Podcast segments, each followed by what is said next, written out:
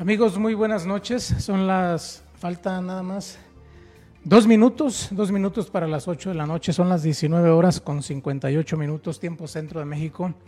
Para mí es un gusto y un placer saludarlos a través de Pulso Noticias. Eh, le agradezco a Dios que nos permite estar aquí de nuevo con ustedes este miércoles 16 de febrero del 2021, la mitad de la semana número 7. Y sabe que lo que habían dicho los expertos dicen que esta noche se va a ver la luna más hermosa del año. Bueno, si usted tiene oportunidad, véala. En nombre del licenciado José Juan Llamas, reciban un saludo para todos ustedes, el director de este noticiero del área administrativa. Un saludo para ustedes. También del área técnica, Fernando Lujano. Reciban un saludo. Y pues bueno, le doy la bienvenida.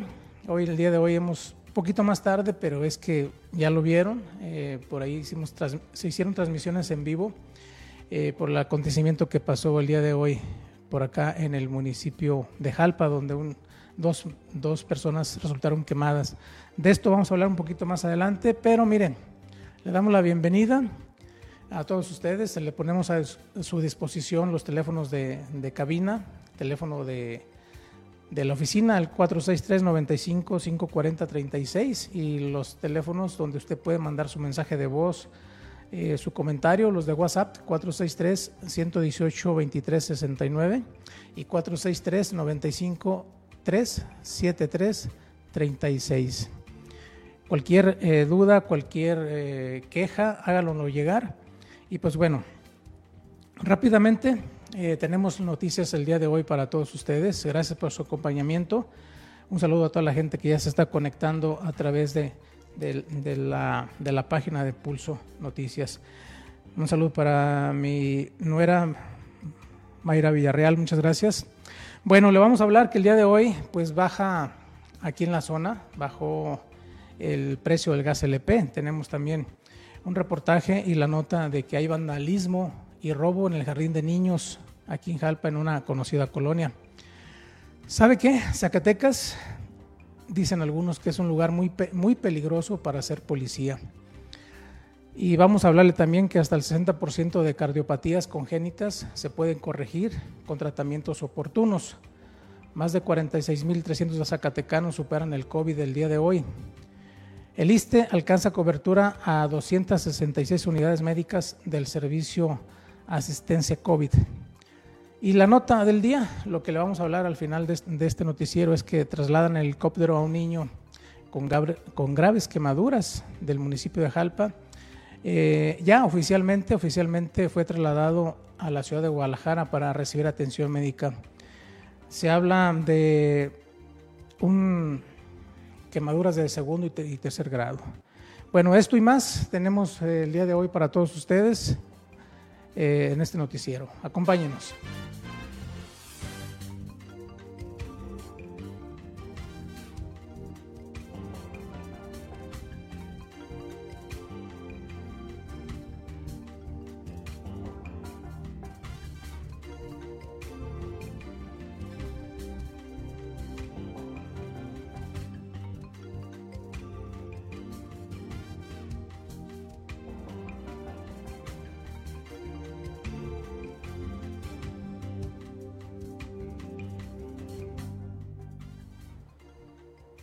Bueno, vamos con las noticias. Un saludo para Esther Camacho.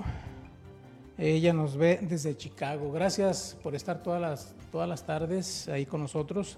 Un saludo hasta la ciudad de los vientos. También un saludo para eh, el compositor Anthony J. Ramírez, que está por allá en Chicago.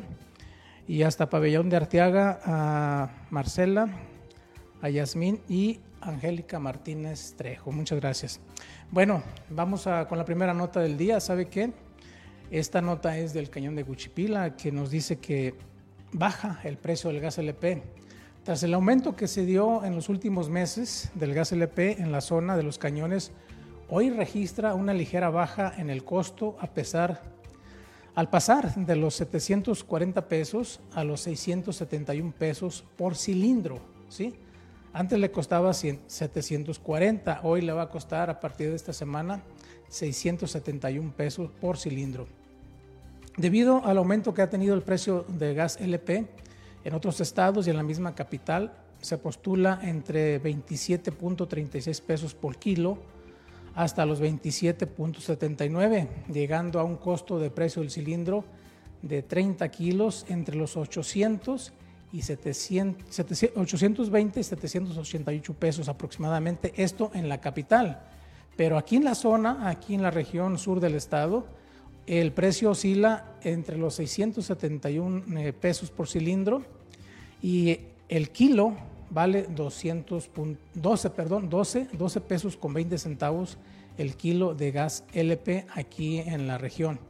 Esto, según nos, dice la Comisión eh, Reguladora de Energía, que eh, con precios de hasta, puede encontrarlo hasta 15.12 por kilo, 15 pesos con 12 centavos, o un máximo de 12 pesos por 26 eh, pesos por litro.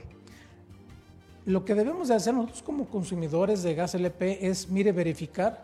Me parece que aquí en la zona ya no hay tantas compañías, me parece que nada más hay dos compañías de gas LP. Anteriormente había, había más, pero lo que puede hacer usted es comparar, comparar el precio. Hay quienes también eh, aseguran, yo no lo, he, no, lo he verificado bien, pero aseguran que si usted eh, compra en la pipa, le dan un poquito más elevado y si va a la estación de carburación a llenar su cilindro, el precio es un poquito menos. Esto lo vamos a verificar porque, bueno, hay que informarle bien a ustedes cómo está el precio de gas, eh, porque, pues, bueno, es, es algo que se necesita. Concesionarios dijeron que contar con un precio muy competitivo y bajo beneficia, es beneficio para todos los comerciantes y las viviendas pues la cuesta de enero dejó gastos hasta muy altos en las familias. La gasera Flores tiene los precios más bajos que van desde el 12 pesos 28 centavos por kilo eh, hasta el cilindro lo puede comprar ahí en esta gasera en 671 71 pesos. Finalmente cabe mencionar que concesionarios explican que el valor que ofertan varios eh, varía todos los días pues estos costos son regulados nacionalmente, además de valorar gastos de empleo, trabajo, entre otros rubros. Es que tenga mucho, mucho este cuidado. Le digo, eh, aquí en la nota nos dice esta dependencia que se encarga de la reguladora de energía, nos dice que Gas Flores es la que da un poquito más baratos. Ahora, a usted como consumidor le toca pues tratar de verificar si en realidad ese precio está, está bajo, como dice, dice esta, esta eh, la Comisión Reguladora de Energía. Bueno, pasando a otra orden de idea, le vamos a comentar eh, que, pues bueno, desgraciadamente hay vandalismo y robo en el Jardín de Niños de Jalpa. Este jardín de niños se llama Francisco Gabilondo Soler, que está ubicado en el barrio de la Mezquitera y fue víctima de la delincuencia y de los amantes de lo ajeno. La contingencia sanitaria el coronavirus ha provocado que prácticamente este, en un año los alumnos no asistan a, clase, situación que ha sido aprovechada por los amantes de lo ajeno, ya que, perdón, ya que individuos decidieron vandalizar algunos centros educativos, perdón, tal como el caso del Jardín de Niños Francisco Gabilondo Soler, que está ubicado en la mezquitera. Nos dijo la maestra Lalis, Estamos indignados y tristes, pues son años de trabajo en conjunto con padres de familia y alumnos de tener unas mejores instalaciones, contar con una mejor material y un espacio para educar a más de 70 niños que asisten a este jardín. Esto lo dijo la maestra Lales. Y pues sí, sí es algo que es lamentable, algo que da coraje, porque son años, años de trabajo para que en un ratito, una noche, personas que no tienen conciencia vayan y hagan destrozos, ya que el mobiliario quedó eh, pues mm, destruido, tanto como es libros, material didáctico, vidrios y puertas, por lo que, pues, bueno, aquí lo que van a pagar el, el plato roto, por lo pronto son los padres de familia, que ellos han trabajado también para mantener este jardín de niños bien, y ahora pues le toca a los padres de familia y a los maestros poner eh, la denuncia ante las autoridades correspondientes para que se lleve a esto, pues eh, tenga seguimiento y se alcance con el responsable. También comentaron eh, las maestras que pues el lugar está, está mal ahí, hay un, un sector de dicha malla perimetral que se encuentra en mal estado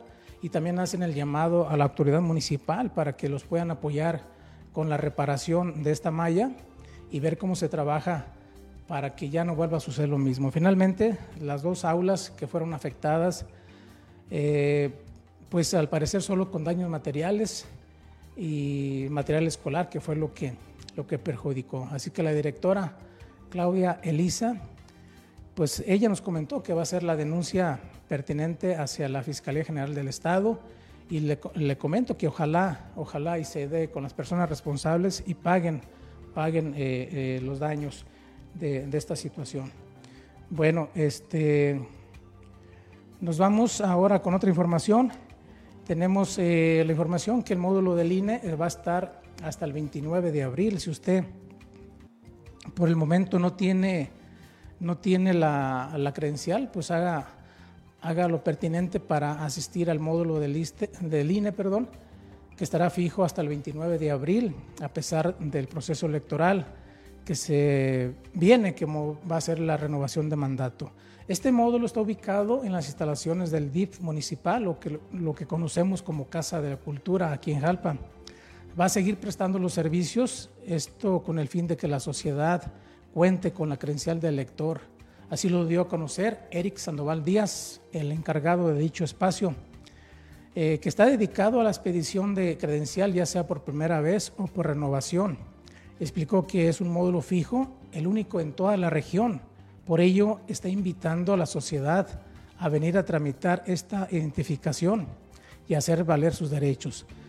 Expresó que algunas personas de otros municipios preguntan si pueden venir a tramitar aquí su credencial, afirmando que los municipios de la región del cañón sur del estado, como Guanusco, Tabasco, Mezquital del Oro, Guchipila, Pozol, entre otros, tienen que venir aquí a, aquí a Jalpa para tramitar, tramitar la, la credencial, y ya que es un, es un, eh, es un, es un documento muy importante para, pues para todos los, los mexicanos. Y él está dando a conocer que debe de traer o debe de llevar usted eh, el acta de nacimiento que esté eh, bien presentable, o sea que no tenga rayaduras o esté doblada. Eh, y debe de, llevar también un comprobante de domicilio, alguna credencial oficial con fotografía en caso de ser renovación, además de recordar que los horarios de atención de este módulo son de lunes a viernes de 8 de la mañana a 3 de la tarde. Finalmente, expresó que el próximo momento, en el próximo momento del ejercicio electoral, como va a ser la renovación de mandato, este módulo va a estar abierto y va a brindar el trámite correspondiente. Eh, así es que para que vaya usted, usted que lo perdió, usted que no la tiene, usted que acaba de cumplir los 18 años, vaya, vaya para que lo eh, tenga su credencial. ¿No tenemos entrevista, Lujano, no, verdad? Me parece que no. Sí, tenemos, ¿no? Bueno, él, yo le hice la pregunta si también los paisanos que nos ven en Estados Unidos pueden venir y tramitar cuando tengan una vuelta aquí a Jalpa. Dicen que sí, él, ahí se puede tramitar la credencial, eh, que también es válida por allá en Estados Unidos. Bueno, pasando a otra información, le vamos a comentar que según la nota, Zacatecas, el estado de Zacatecas es un lugar peligroso para ser policía. Hoy suman 15 efectivos que fueron asesinados en lo que va del año. Zacatecas se considera la entidad donde más policías se han, se han ejecutado en lo que va de este año 2022, ya que a este martes pasado se sumaban 15 elementos asesinados de la policía eh, municipal y estatal. una mujer policía fue la asesinada este lunes y otro elemento murió, esto después de que hace dos meses había sido atacado a balazos, con lo que suma los elementos de seguridad en el estado eh, durante el 2022 que han pues muerto, son 15, la más alta en todo el país. Eh, se cuenta o se, da cuenta de que ah, Norma Ofelia Cárdenas Jiménez eh, fue asesinada por sujetos armados. Eh, ella era agente de la Policía Estatal Preventiva. Ella falleció en un ataque en Villas de Guadalupe alrededor de las 7.30 horas de este pasado lunes. Las agresiones han sido contra policías de los municipios de más altos índices delictivos, como son Fresnillo, Guadalupe y Zacatecas, así como efectivos de la Policía Estatal Preventiva y Metropolitana. Así es que esta nota pues quiere decir que el Zacatecas no es un lugar seguro para la gente que quiere ser policía, porque últimamente lo están asesinando, según la fuente también que nos que compartimos con, con ustedes de NTR. Pasando a otra información, le vamos a comentar que hasta el 60% de cardiopatías congénitas se puede corregir con tratamiento oportuno. Esto con el objetivo de brindar oportunidades de tratamiento especializado a neonatos e infantes afectados por cardiopatías congénitas. El Instituto de Seguridad y Servicios Sociales de los Trabajadores del Estado fomenta la vigilancia médica del embarazo y el desarrollo de las personas recién nacidas para el diagnóstico temprano, tratamiento oportuno y resolución favorable del 60% de las alteraciones. En el Día Mundial de las Cardiopatías Congénitas, el director general instituto, eh, de este instituto, eh, Pedro Centeno Santaella, destacó que cuidar la salud de la población derechohabiente desde la concepción y el nacimiento es prioritario para garantizar a las nuevas generaciones mejores estándares de calidad de vida, en especial cuando se trata de este tipo de malformaciones estructurales del corazón, cuyo mal funcionamiento afecta a todos los órganos y en algunos casos pueden causar la muerte.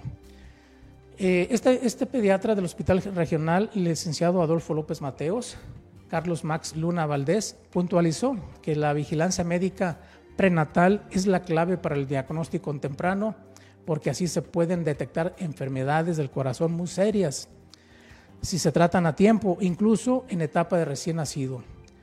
Eh, y dijo él, más del 60% de los casos con cardiopatías congénitas se pueden corregir con tratamiento oportuno y adecuado, sin dejar lesión y llegar a una resolución funcional favorable para los pacientes quienes alcanzan alta sobrevida en esta calidad. Así que si usted está embarazada, no es por demás que se haga los estudios a fondo y si detecta alguna cardiopatía congénita, pues explicarle a su médico o que su médico le explique a usted la sospecha de esas cardiopatías congénitas y puedan ser tendidas en su embarazo o ya cuando, cuando da a luz, cuando nace ese bebé. Y bueno, ahí está lo que dicen, dicen los doctores, que se puede, se puede atender y hasta un 60% se puede recuperar bien. Bueno, pasando a otra información, le vamos a comentar que este pasado martes dan eh, los contagios eh, a través de la Secretaría de Salud del Estado de Zacatecas, suman 78 nuevos eh, contagios. Y bueno, aquí lo, lo, importante es que estos esos contagios pues van a la baja, es lo importante, y nada más se han detectado nueve fallecimientos.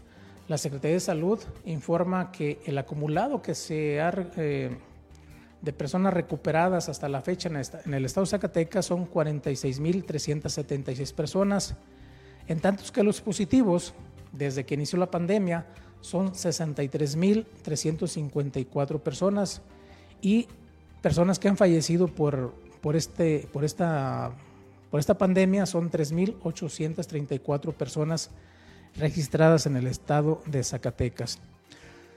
También tenemos pues que los municipios eh, con más este que se, han acumulado, personas que han, resultado este, positivas durante esta, esta última fecha, pues son los municipios de, de Tlaltenango y Nochistlán, que han reportado Tlaltenango, fíjese, eh, ha subido, Nochitlán también y Zacatecas. Es que hay que tener mucho, mucho cuidado, hay que seguirnos eh, pues cuidando. Los 78 nuevos casos positivos en las últimas eh, horas, le, le, digo yo, son 42 mujeres y 36 hombres. De estas, eh, tres personas tienen, tienen menos de 18 años. 14 están entre los 19 y 29 años. 26 personas entre 30 y 39 y 19 eh, entre 40 y 49 años. Así es que hay que seguirnos cuidando y los municipios, le decía yo que han salido con más eh, contagios esta, este martes, pues aparece Zacatecas con 17 casos, Frenillo con 13 y los demás eh, donde ha aparecido un caso son los municipios de Juan Aldama, Loreto, Nochistlán, Pavilonatera, Río Grande, Tabasco, Teúl de González Ortega y Villa de Cos. Así que hay que seguir, hay que seguir cuidándonos porque esta pandemia todavía no termina. Pasando a otra información también de salud, le vamos a decir que el ISTE alcanza cobertura de, 600, de 266 unidades médicas en servicios asistencia COVID. A través, a más de tres semanas de, funcionamiento del portal iste.gov.mx,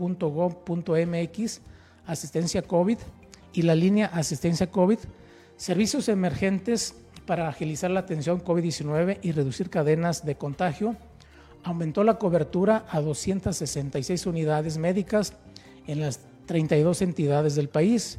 Esto lo informó el director general del Instituto de Seguridad y Servicios Sociales de los Trabajadores del Estado, Pedro Centeno, Centeno Santella.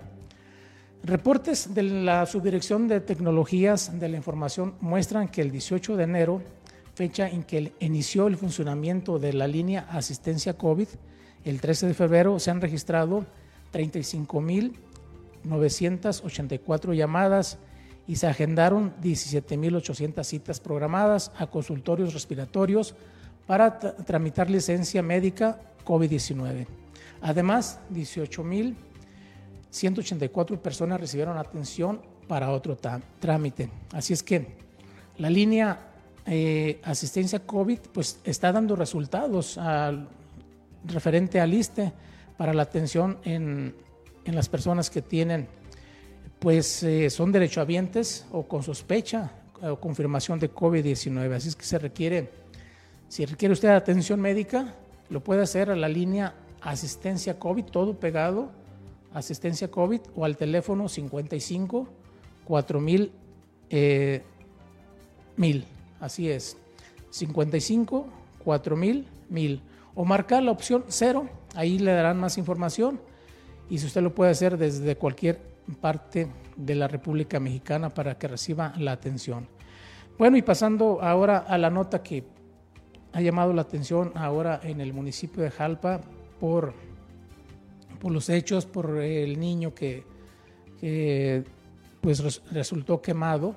Eh, después de una explosión en la colonia Santa Cecilia, por ahí en una conocida eh, vivienda, por ahí hubo una, una salida de gas, una acumulación de gas LP, algo que no, pues eh, que debemos tener mucho cuidado con esto. Si usted en su casa llega el momento que le da el olor que es muy cotidiano al gas LP, inmediatamente pues tratar de cerrar el cilindro de gas si la luz está prendida, así déjela. Si está eh, apagada, así déjela. No, no accione el, interruptor de la, energía porque esto puede provocar una chispa y puede haber el flamazo.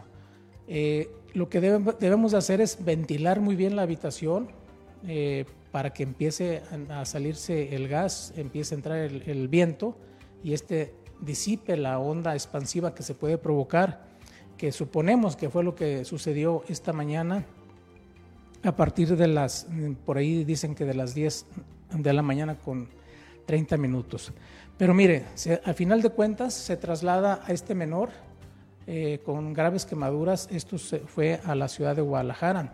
Esto gracias a las gestiones del gobierno municipal y a la recién creada Asociación de Cascanes Sheriff Club de Zacatecas, se realizó el traslado de Axel Gael, un niño de cuatro años de edad, a un hospital de la capital de Jalisco. Esto para su primera valoración. Eh, de requerirse la atención más especializada, Axel Gael será trasladado al hospital Sheriff para niños en Texas. Para ahí reciba la atención de quemaduras que hoy presenta. Autoridades de los diferentes eh, niveles de gobierno, tanto municipal, eh, pues estaban informando lo que viene siendo la, Protección Civil y Bomberos, informaron que Chavita también es otro de los lesionados, una persona muy conocido de nosotros y que también tras el flamazo sufrió quemaduras de segundo y tercer grado. Él fue trasladado en una ambulancia eh, terrestre a la ciudad de Zacatecas, confirmando que ya recibe atención médica. Según Gamaliel González, presidente de Cascanes Sheriff Club, expuso que una vez que se conoció el caso, inmediatamente se pusieron en contacto con las organizaciones y se dispuso de los recursos para atender al menor, de quien se informó que cuenta con el 80% de su cuerpo con quemaduras que resultaron luego de un flamazo en la cocina de su casa. Esto, como le decía yo, en la calle Zacatecas, en la colonia Santa Cecilia. La Guardia Nacional, Policía Preventiva y Protección Civil, además del personal del hospital comunitario, fueron los encargados del operativo para el traslado de los, del helicóptero. Sobre la situación del infante se informa que es delicada por la cantidad de quemaduras que Axel recibió, por lo que, eh, por lo que resulta con nuestro amigo Chavita, y dada su condición de discapacidad también eh, su estado es delicado. Y se estaba viendo eh, también que posiblemente Chavita también se ha trasladado al vecino eh, país de, Estados Unidos, al estado de Texas. Y fue alrededor del día de hoy, alrededor de las 19 horas, eh, en que Axel inició su traslado primero a la capital jalisciense y de ahí va a ser valorado y de ahí va a ser, al va va a ser trasladado al hospital Sheriff de Texas. el profesor Gamaliel eh, González explicó que Cascanes Sheriff Club eh, Zacatecas tiene pocos días de que se, se formó de manera oficial. Dijo que en Zacatecas ya se han realizado traslados de apoyos a niños con quemaduras. Uno de ellos se realizó en septiembre del 2021 y hace unos días otro en Valparaíso. También se trasladó un niño de Guchipila. Fue trasladado al hospital de Galveston, Texas, el cual tiene 60, tenía 60% eh, de su cuerpo quemado tras eh, una descarga eléctrica. Actualmente ha mejorado su condición de salud, siendo atendido en la clínica eh, que antes le detallamos. Así es que por ahí, alrededor de las 5, poquito antes de las 5 de la tarde, vimos como un helicóptero de, del estado de Jalisco sobrevolaba las inmediaciones del hospital comunitario para aterrizar en un lugar próximo para hacer el traslado. Eh, de primero se aterrizó en el campo de justicia, pero al parecer la logística, según los doctores que venían de Jalisco, pues no era la adecuada para hacer el traslado desde el hospital comunitario hasta la parte de arriba de este municipio, por eso decidieron volver a trasladar el helicóptero en la parte trasera del hospital comunitario, que fue donde al final de cuentas, pues este niño de tan solo cuatro años este, Axel fue, Axel Gael fue eh, ya eh, subido con todas las eh, medidas estabilizado como debe de ser, con su tanque de oxígeno. Extraoficialmente nos comentaban algunos, algunos trabajadores del hospital que lo tuvieron que sedar, lo tuvieron que inducir en coma para poder trasladarlo y hay quienes este, nos comentaron también que estaba entubado los eh, trabajadores del hospital. No, no sacamos las fotografías por respeto, respeto a la familia, pero sí lo vimos al niño pues en buen, en buen estado, que sí lleva, va, va quemado su cuerpecito y esperemos, esperemos en Dios que se recupere. Hacemos votos para que para que, llegue con bien. Mira, ya a, estas, a, esta hora, que son las 8 de la noche con 27 minutos, ya Axel Gael, si Dios quiso, ya está, ya está en, en Guadalajara, ya está recibiendo la atención médica. Bueno, quiero saludar a la gente que se ha unido con nosotros. Elvia Valenzuela, saludos de San Antonio, Texas. Un saludo también para mi hermano Juan Francisco Roque. Y también un saludo para Esther Camacho, para nuestro amigo Edgar Q, gracias. Eh, dice Elías Roques, Elías Rodríguez, perdón, Elías Rodríguez dice, yo no tengo credencial, pero si voy a tomarme la credencial, voy a gastar mucho.